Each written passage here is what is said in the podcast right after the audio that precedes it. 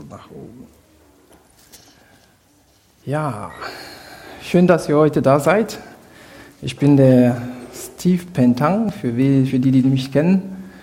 Und äh, ich bin eigentlich äh, vom Beruf Ingenieur, also kein Theologe. Also ich werde heute keine theologische Predigt halten können, weil das habe ich nicht gelernt. Und äh, ich bin verheiratet, habe zwei Kinder und ähm, ich gehöre zu diesem Projekt, also dieses Projekt unterwegs heißt es. Und äh, wir sind jetzt fast 2009 äh, haben wir angefangen, hier unsere Gottesdienste zu machen. Sind jeden Tag um 11 Uhr hier und feiern Gottesdienst hier im Theater jeden Sonntag. Dankeschön. Und es gibt noch einige Sachen, die da so im Hintergrund passieren. Wir haben grob Leute, die sich unter die Woche treffen und dann halt über die Bibel austauschen und so weiter und so fort. Also das ist eine große Sache, die jetzt am Laufen ist. Und ähm, wie gesagt, ich bin Vater von zwei Kindern und wenn man zwei Kinder hat, ist das Leben, wird das Leben, ja, gibt es interessante Sachen, die man dazu lernt. Und äh, eines Tages kam dann halt unser Sohn am Vor also früh in der Morgen, der sagt mir, Papa, ich habe es geschafft. Was hast du denn geschafft?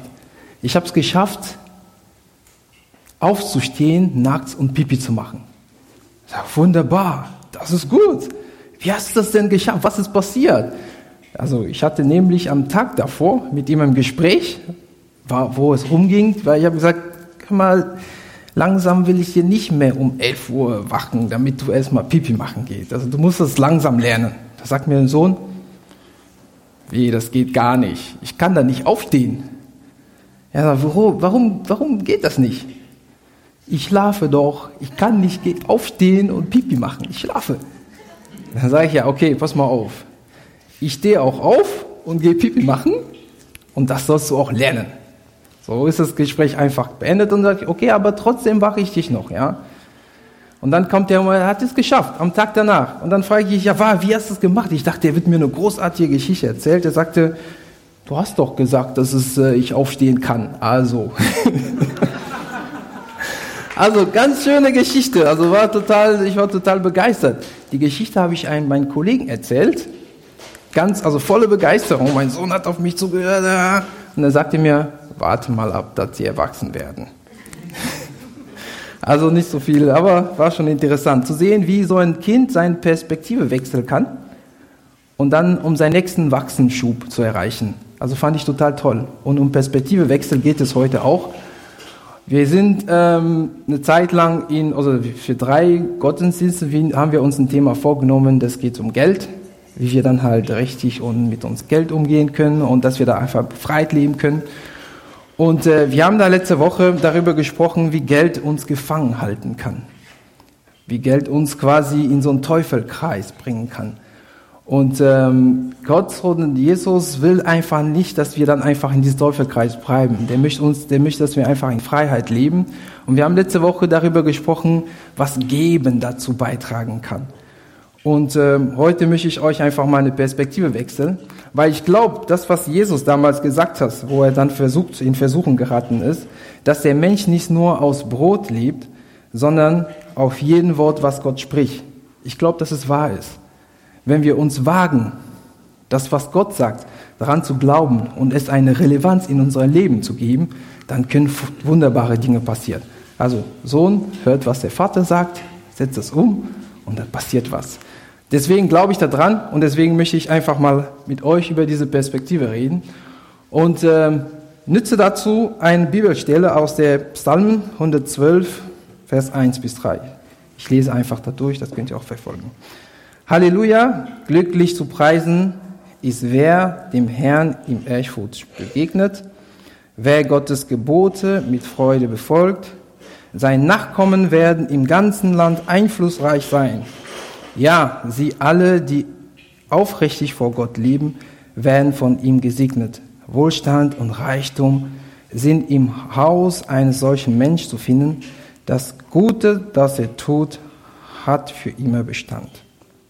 Halleluja, glücklich zu preisen ist wer dem Herrn im Ehrfurcht begegnet, wer Gottes Gebote mit Freude befolgt. Seine Nachkommen werden im ganzen Land einflussreich sein.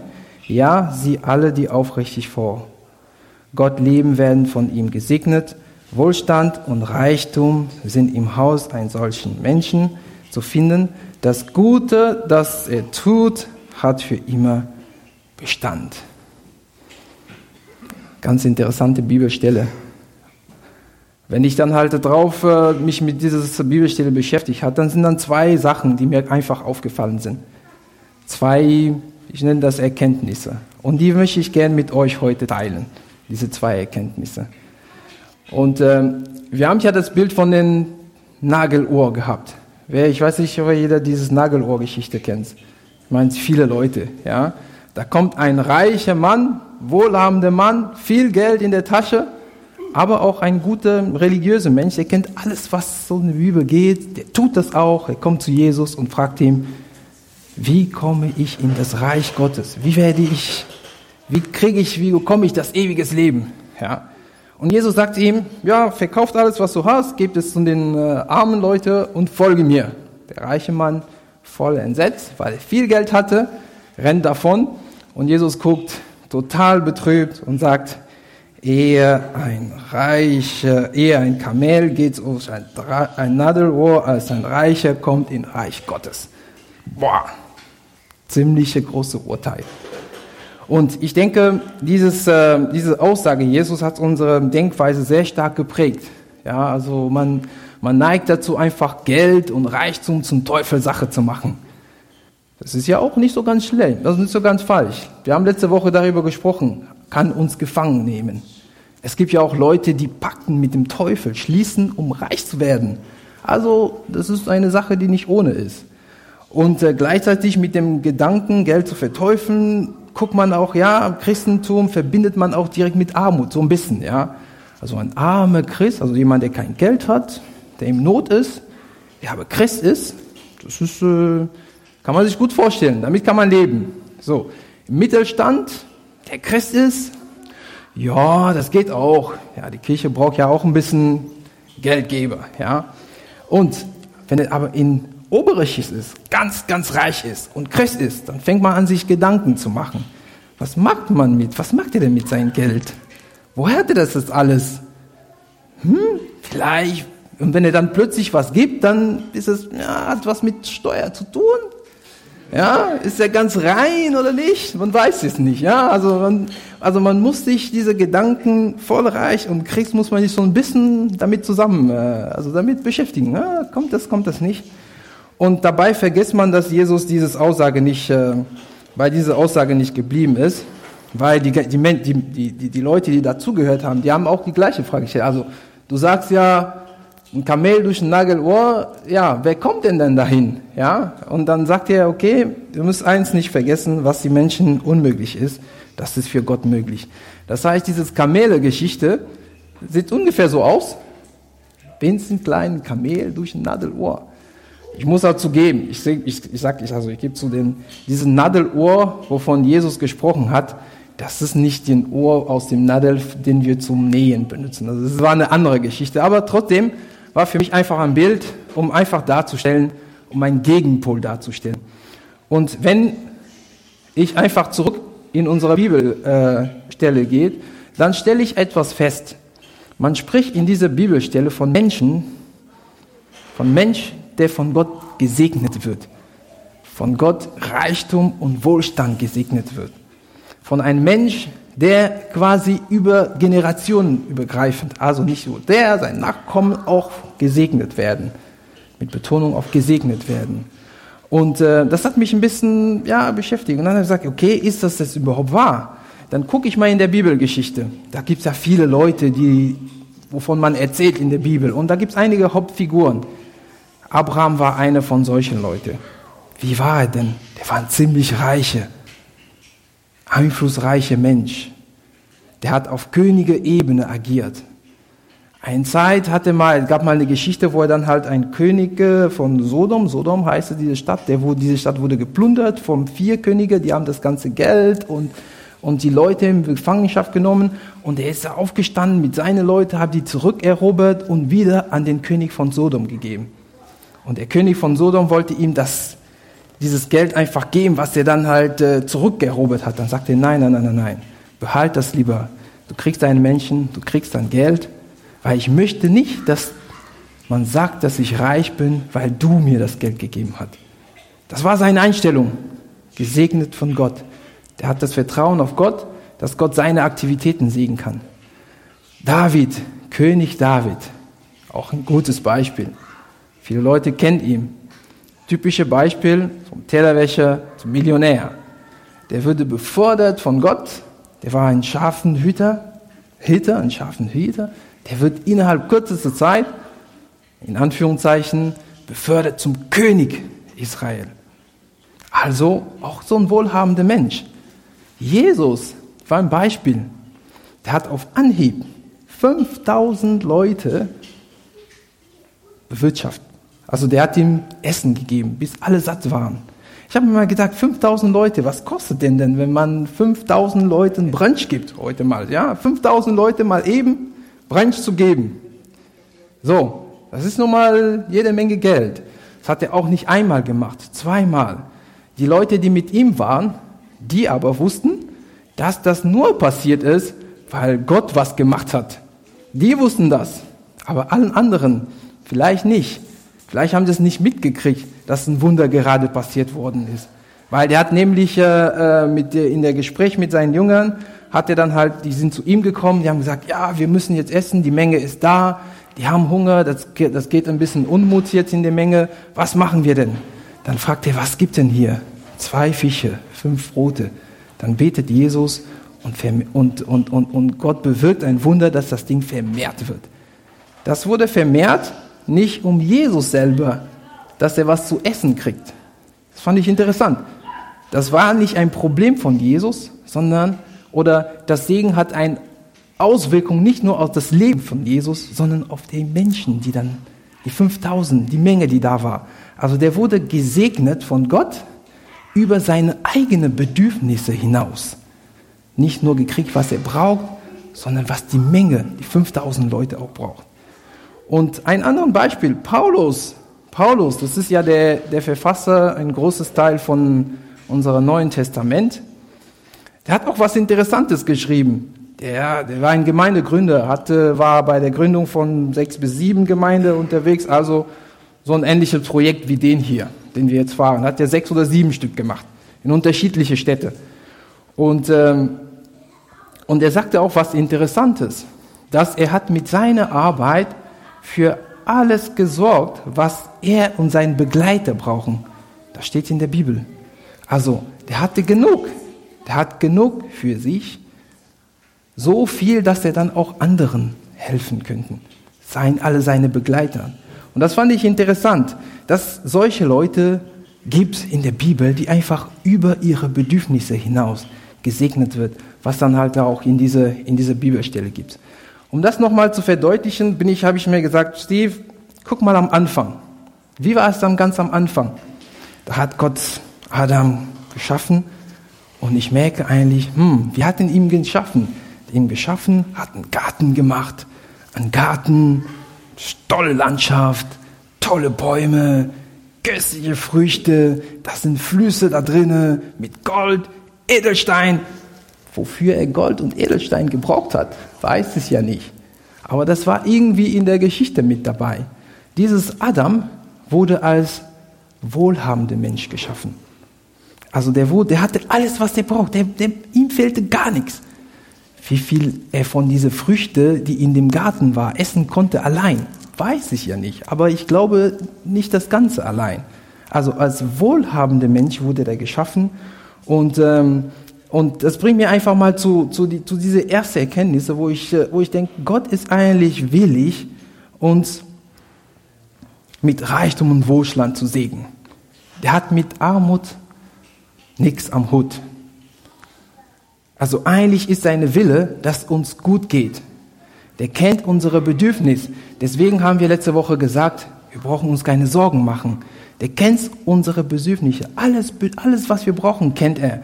Und der will die einfach mal auch erfüllen. Der möchte uns ein rundum sorglos Paket anbieten und ähm, möchte uns beschenken mit, ich sage mal so, ich sagte es so, ein Teil seines Besitzes. Weil was ich auch interessant fand bei der Adam-Geschichte, Gott hatte die Erde geschaffen und ein Teil davon hat er dem Adam zur Verfügung gestellt. in dem Garten.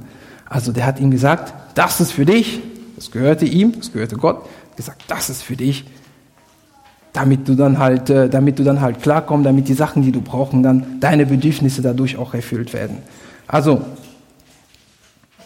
wie gesagt, er kennt unsere Bedürfnisse, er nimmt sie ernst, er redet nicht klein. Das heißt nicht, nee, ja, das brauchst du nicht. Ja, ich brauche, ich, ich habe kein Haus, wo ich leben kann. Das brauchst du nicht. Du kannst auch in der Kirche schlafen oder am Bahnhof schlafen oder so. Ja, der, der redet unsere Bedürfnisse nicht klein. Der nimmt dich, der nimmt die ernst und möchte uns dafür eine Lösung anbieten. Ja, und ähm, wenn ich ja über eine andere Geschichte fällt mir auch auf. Also wir waren vor ein paar Zeiten, das ist auch lange her, und ähm, mit unseren Kindern am Essen. Die waren noch kleiner. Und haben wir gegessen. Unser Sohn, der ist ja immer sehr, der hat immer gute Ideen. Und der kommt auf die Idee, der sieht, wie wir essen, der sagt, ja, pass mal, äh, der fängt an, der, der war noch ein bisschen kleiner als jetzt. Er sagte, ja, ich möchte mal ein Messer haben. Da sage ich, ja, Johann, du möchtest ein Messer haben? Kein Problem. Ich ziehe die Schublade, hol sein Kindermesser und gib ihm das. Der guckt das Messer und fängt an zu schreien. So, nein, nein, möchten, fängt an Palaber am Tisch zu machen. Wir wollten das nicht. Wir wollten ruhiges Essen haben. Kein Palaber, alles sollte gut sein. Nee, und ich verstehe nicht, was der will. Dann frage ich ihn, ja, was willst du denn? Er sagt mir, ich möchte dein Messer haben. Warum möchtest du mein Messer haben? Den da, der hatte es ähm, so ein paar Tage vorher schon mal ausprobiert. Sein Kindermesser schneidet nicht so gut wie meins. Also deswegen will er das nicht. Wenn er von Messer spricht, möchte er ein Messer haben wie den von Papa. Also, dann sehe ich, okay, alles klar, dann ziehe ich Schublade, unsere Chefsemester raus. Johann, bitteschön. Nein, habe ich nicht gemacht. nein, nein, nein, keine Sorge, ich habe es nicht gemacht. Ich habe ihm erklärt, du bist ein Kind, du musst noch lernen, mit dem Messer umzugehen. Deswegen nimmst du erstmal das Kindermesser und fängst damit an. Weil kein Vater gibt seinem Sohn ein scharfes Messer, wenn er ihm nach einem Messer fragt. Und ähm, das ist das, was mich zu der zweiten Erkenntnisse bringt in diese, in diese, in diese Bibeltext. Dieses Segen, was uns Gott quasi in Anführungszeichen verspricht, ist ein, ein, Beding, ein bestimmte Bedingungen verknüpft. Ich nenne das einfach Bedingungen. Das sind für mich so Sachen, die vorher passieren müssen. Das sind Sachen, ein bestimmtes Umfeld, das er braucht, damit dieses Segen auch seine volle Wirkung hat. Und dann gucke ich nochmal, er schreibt, wer dem Herrn im Ehrfurcht begegnet. Das ist das Erste. Das geht um eine Begegnung. Ehrfurcht hat was mit ähm, Anerkennung zu tun.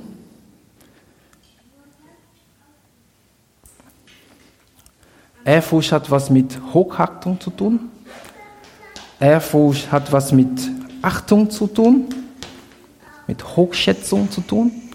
Also eine Begegnung mit Gott, indem wir erkennen und bekennen, ihm als unser einzig wahre Gott. Das ist etwas, was passieren muss. Eine Begegnung.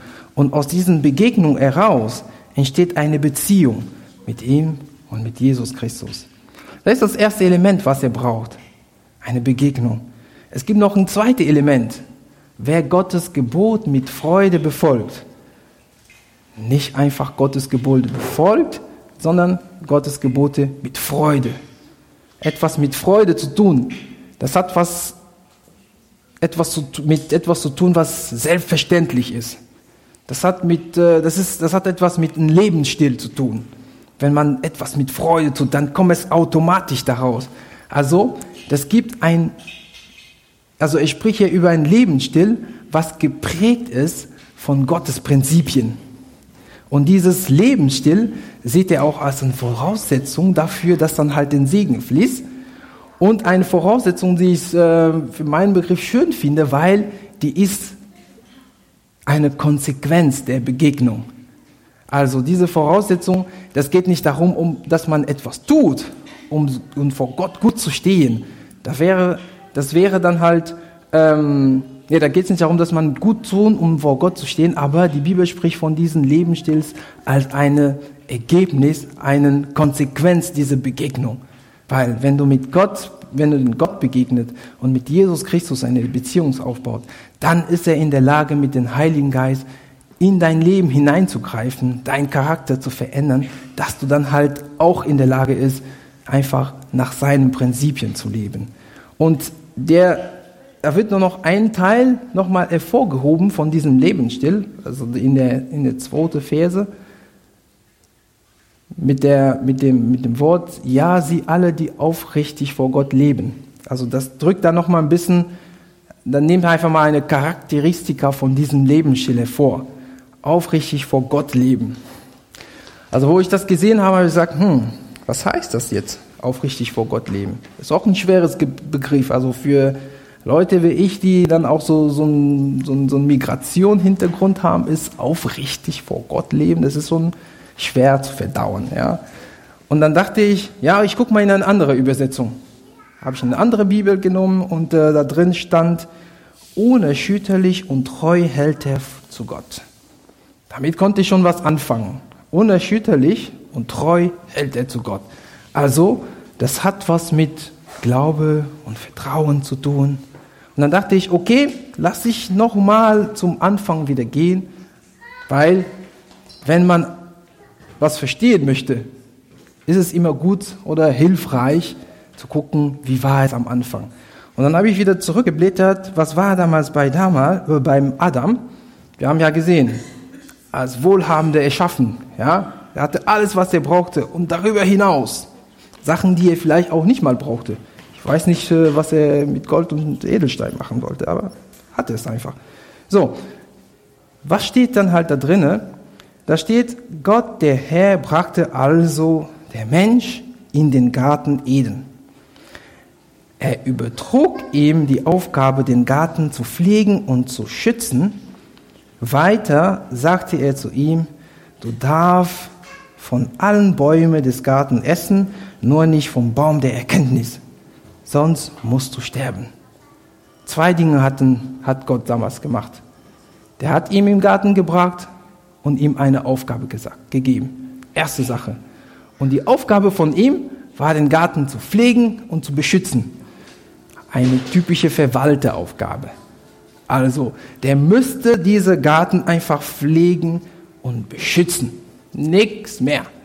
Der war nicht, die, die Bäume hatten schon Früchte gebraucht. Also, der müsste dann halt gar nicht, der war nicht mal für die Produktion zuständig. Pflegen und beschützen. Also eine typische Verwalteraufgabe. Kein Besitzer, ein Verwalter. Und diese Sachen, die uns Gott schenkt, das ist ja, das ist ja der, der, der, der, der, der erste Punkt, was mich dann halt in diesem Lebensstil, was mich verstanden, also gebracht hat, das Lebensstil zu, zu verstehen. Also, wenn es um Glauben geht, geht, äh, geht es um Glauben daran, dass die Sachen, die wir haben, von Gott geschenkt sind. Wir sind Verwalter, kein Besitzer. Und das äh, Zweite, was Gott mit ihm macht, es, es, es gibt einen Baum, der darf davon nicht essen. Der Grund gibt es ihm ja auch. Der darf diesen Baum nicht essen. Aber es gab tausende Bäume in diesem Garten. Ja, da gab so viele Bäume in diesem Garten. Der hatte so viel zum Essen. Aber es gab trotzdem die Ansage von diesem einen Baum nicht zum Essen. Also er müsste eigentlich, wenn er, wenn er logisch denken würde, würde sagen, das hat keinen Sinn. Ich habe alles, wieso müsste ich den einen nicht essen? Das gibt's auch gar nicht. Aber der müsste trotzdem darauf vertrauen, dass wenn Gott sagt, diesen einen Baum vom tausend andere, wenn er davon nicht isst, dann gibt es ein gutes Grund dafür. Also Vertrauen darauf, dass egal was Gott uns gibt, egal was er uns nicht gibt, meint er es gut mit uns. Also, wenn wir über das Begriff aufrichtig vor Gott leben, dann geht es einmal um Vertrauen, um Glauben, Glauben daran, dass Gott uns diese Sachen beschenkt haben. Wir sind Verwalter, kein Besitzer und ihm vertrauen, dass egal was passiert, er es gut mit uns meint. Also, zwei Sachen, die vorher passieren müssen. Eine Begegnung und ein Lebensstil. Ein Lebensstil geprägt, also ich sag mal so, ein Lebensstil als Verwalter. Ich nenne diese beiden Sachen das Ökosystem. Das Ökosystem, was Gott braucht, damit sein Segen, der auf uns gießen möchte, seine volle, seine volle Entfaltung kriegt. Das braucht er. Und Jesus drückt es auch auf seine Art und Weise aus. Der sagt nämlich, dass zuerst sollten uns, es sollt euch zuerst um Gottes Reich und Gottes Gerechtigkeit gehen, dann wird euch das Übrige alles dazu gegeben. Das sagt Jesus. Das war seine Ausdrucksweise zu diesem Thema. Gottes Reich, das ist dieses Lebensstil. Gottes Gerechtigkeit, das geht um diese Begegnung. Gott ein gerechter Gott ist, ist sehr offen für Begegnung mit jedem anderen Menschen. Das ist das, was hinter der Gerechtigkeit Gottes steht. Dass egal wie wir sind, egal woher wir kommen, egal was wir gemacht haben, hat er sich für eine Begegnung für uns geöffnet. Ohne Bedingung. Das drückt seine Gerechtigkeit aus. Und darum ging, das, das ging auch Jesus. Der sagt, guckt erstmal nach, beschäftigt euch zuerst mal mit Gottes Reich, mit Gottes Gerechtigkeit. Und dann wird euch alles dazu gegeben. Ich habe euch ein Bild gebracht. Das ist ein Bild von unserem Vorgarten. also manche Leute kennen das schon, die war schon mal da. Und in unserem Vorgarten gibt es eine Büsche. Also ich sag mal so, wo wir die Büsche gekauft haben, habe ich gedacht, Büsche einfach zu pflegen. Damit kannst du nicht falsch machen. Du bist ein, du bist kein Spezialist, du bist kein guten Garten, Gärtner und so. Ich habe gesagt, damit kannst du nicht falsch machen. Da haben wir drei Büsche bekommen. Wie ihr seht, da gibt es eine, die ist total ausgetrocknet. Und ich kann euch, ich kann euch versichern, ich habe diese drei Büschen, habe ich gleiche Menge Wasser zum gleichen Zeitpunkt. Ich habe die alle gegossen. Ich habe die, ich habe keinen von denen irgendwie benachteiligt. Die haben die gleichen Bedingungen bekommen. Eines Tages habe ich einen Fehler gemacht. Ich habe über, da war ein bisschen sonnig und ich fange mit, immer mit, den, äh, mit dem hinteren, also die, der ja ausgetrocknet ist. Da war ein bisschen sonnig, habe ich über die Blätter gegossen. Was ist passiert? Vor meinen Augen ist diese Bücher ausgetrocknet. Schlagartig. Habe ich gesagt, hä? Wie kann es denn sein? Die, die sollte zumindest ein bisschen abwarten. Ich, ich muss ja gucken, wie das Prozess, aber zack, vor meinen Augen ist es trocken geworden. Da habe ich gesagt, okay, ich muss aufpassen, die anderen gießen es jetzt von unten, also damit ich die auch nicht austrockne. Ja? Und ich habe eine Zeit lang gedacht, okay, Steve, du hast die Büsche jetzt, äh, ähm, du hast die Büsche auf die Blätter gegossen, wenn es warm ist, das darf man nicht machen und und und und und. Bin ich der, bin ich den bis ich den wahren Grund gefunden habe. Also der große Topf, was war mit dem los? Der Auslauf von dem großen Topf, den habe ich nicht aufgemacht. Also, die ganze Zeit, wo ich diese drei Büschen äh, äh, gegossen habe, ist da eine unheimliche Staunässe entstanden. Dieses erste Büsch war von ihnen schon tot. Die war längst schon tot. Und dann über die Blätter zu gießen, war nur das Effekt. Also, das Ökosystem ist wichtig. Weil, wenn, das ist auch mal wichtig, das richtige Ökosystem zu haben, um damit solche Dinge, solche gute Dinge, gute Vorhaben, wie zum Beispiel eine Blumengieße, also ein Wasser auf eine Blume zu gießen, auch tatsächlich seinen richtigen Effekt hat. Also ich glaube, Gott möchte uns nicht beschädigen. Der möchte nicht, dass wir Dinge packen, die uns dann quasi total kaputt machen. Deswegen ist es wichtig, dass das Ökosystem stimmt. Ja, ich möchte euch heute, äh, heute möchte ich euch nicht sagen, glaub an Gott, komm zu Jesus und ihr wird reich. Das möchte ich heute nicht sagen. Wenn jemand das verstanden hat, dann, äh, ja, dann war das nicht mein Message. Ich möchte euch auch nicht sagen, wenn du, wenn du arm bist, dann hast du was Falsches gemacht. Wenn jemand das verstanden hat, dann war das nicht mein Message. Es gibt viele Leute, die auf diese Richtung gegangen sind die gedacht haben, ich brauche nur Glauben, ich glaube nur zu Jesus kommen und dann werde ich reich. Und die sind ziemlich auf die Schnauze gefallen. Das ist richtig von hinten losgegangen bei diesen Leuten. Das habe ich persönlich auch in meinem Umkreis solche Erfahrungen dann halt gelebt. Also darum geht es nicht. Es, kommt, es gibt dazu noch wichtige Komponenten, wie zum Beispiel Arbeit. Die spielen eine wichtige Rolle. Vielleicht werden wir mal äh, irgendwann mal eine Gelegenheit haben, darüber zu sprechen, welche Rolle das, das spielt. Und äh, die muss man einfach mal auch aus biblischer Sicht nicht, nicht ignorieren. Also das möchte ich euch heute nicht sagen. Was ich sagen möchte, ist, dass Geld aus Gottes Sicht ist eigentlich eine geklärte Sache. Das ist kein Thema, wo sich, wo, wo, wo, wo das ist, also ich habe das, das, ähm, den Schlagwort neben Schau kriegt Platz verwenden. Das ist eine geklärte Sache. Gott kennt unsere Bedürfnisse, der möchte uns segnen, der möchte uns beschenken, der möchte uns einen Teil seines, was er hat, quasi als Leihgabe übergeben. Und ähm, er möchte unsere Bedürfnisse übererfüllen. Seine Wille und sein Ziel ist uns quasi überzuerfüllen. Also nicht nur das zu geben, was wir brauchen, sogar mehr. Aber damit der uns das dann halt geben kann, muss dann halt also was wichtiger ist und nicht immer als geklärt ist, ist eigentlich die Frage des Ökosystems. Eine Begegnung, eine Beziehung mit Gott, mit Jesus, aus dem einfach mal ein geformter Lebensstil als Verwalter sich ergibt. Das Ökosystem braucht er, damit das Segen, was er auf uns geben wird, das, was er uns geben wird, tatsächlich seine richtige Entfaltung hat. Und ähm, seitdem ich das verstanden, habe ich angefangen, ein bisschen anders zu beten.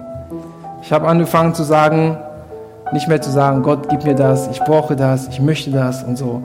Ich habe aber angefangen zu beten, hilf mir mit den Dingen umzugehen, die du mir anvertraut. Weil ich glaube, dies ist nicht mehr die Frage, ob ich was bekomme, ob er mir was schenkt. Die Frage ist, ob ich damit umgehen kann. Und äh, ich möchte euch äh, heute einfach dazu einladen, euch auch darüber Gedanken zu machen. Wir sind in einem Prozess, wo wir gedacht haben, wo wir uns wünschen, dass Gott uns als Gemeinde hilft, mit Geld umzugehen, als einzelne Person, aber auch als Gemeinde. Und ich lade euch einfach mal dazu, euch Gedanken zu machen. Wir werden jetzt ähm, eine kurze Zeit der Stille haben, wo wir musikalische Begleitung haben und äh, danach in ein Lied einzusteigen und danach auch in ein Lied einzusteigen, was heißt Leben aus der Quelle. Mit der Kernbotschaft oder, oder wo, wo, es dann darum geht, dass wir aus der Quelle als Gott und Jesus Christus als Quelle des Lebens, da aus dieser Quelle wollen, leben, wollen wir leben, auch für unsere Finanzen. Ich lade euch einfach dazu aufzustehen, wenn wir die Lieder zusammen singen.